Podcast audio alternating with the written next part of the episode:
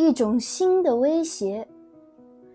你还在盖伦盖蒂大草原上准备来个虎口脱险吗？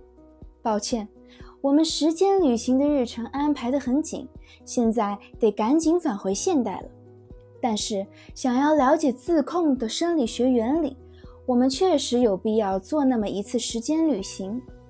让我们回到现代，远离那种已经灭绝的危险捕食者，做个深呼吸，放松一下。让我们找个更安全、更有趣的地方待着吧。去大街上转转怎么样？想象一下，阳光明媚，微风拂面，鸟儿歌唱。但是忽然之间，在面包店的橱窗里，你看到了一块最美味的草莓奶酪蛋糕。光滑的奶油表面上闪烁着耀眼的红色光芒。几颗零星散落的草莓，让人忆起童年夏日的味道。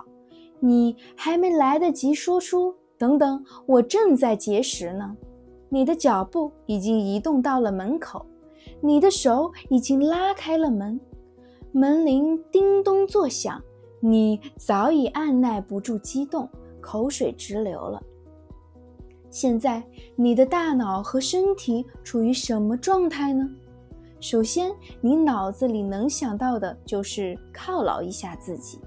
当你看到草莓奶酪蛋糕的时候，大脑中部会释放出一种叫做多巴胺的神经递质，它随后会进入大脑中控制注意力、动机和行动的区域。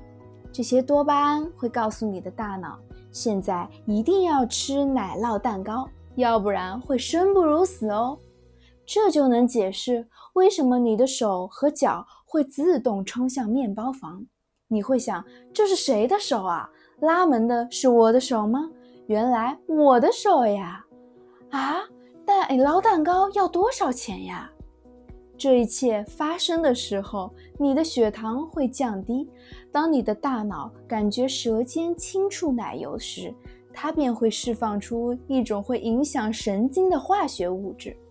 让身体开始使用血液中携带的所有能量。为了防止可能出现的糖分昏迷和罕见的奶油蛋糕致死事件，你需要立刻降低血液中的糖分。你看，身体多会照顾你，但是糖分的降低会让你觉得头晕目眩，这就让你更想吃奶酪蛋糕了。这可不妙。我可不想被人们当成奶酪蛋糕阴谋论者，但是如果你把这看成是奶酪蛋糕和结石之间的斗争，那我必须得说，奶酪蛋糕大获全胜。不过，请等一下，在塞伦盖蒂大草原上，你还有一个秘密武器——意志力。意志力。就是选择去做最重要的事情的能力，即使那是件困难的事。现在最重要的是，不是奶酪蛋糕带来的一时快感，你多多少少会知道，还有更重要的事在等着你，比如健康、幸福，还有明天还能挤进裤子里。这时你会意识到，奶酪蛋糕威胁了你的长期目标。因此，你要不惜一切代价处理好这个危险，这就是你意志力本能。但和剑齿虎不同的是，奶酪蛋糕并不是真正的威胁，不会对你造成直接的伤害。如果你不动刀叉的话，它就不会影响你的健康或腰围。这就对了。这回你的敌人是你的内心。你不需要逃离面包店，虽然这样做也无妨。你也不用杀掉奶酪蛋糕或者是面包师傅，但是你确实需要克制自己内心的欲望。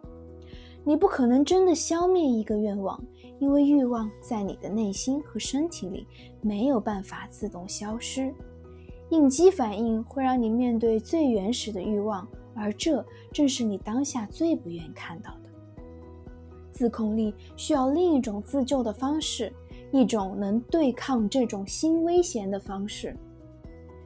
深入剖析什么是威胁。我们总觉得诱惑和麻烦来自外部世界，比如危险的甜甜圈、罪恶的香烟、充满诱惑的网络。但自控力告诉我们，问题出在我们自己身上，是我们的思想、欲望、情绪和冲动出了问题。对你的意志力挑战来说，最重要的是认清什么是需要克制的内在冲动，哪些想法或感觉迫使你在不情愿的时候做出决定。如果你不确定的话，可以做一些实地观察。下一次你受到诱惑的时候，试着关注自己的内心世界。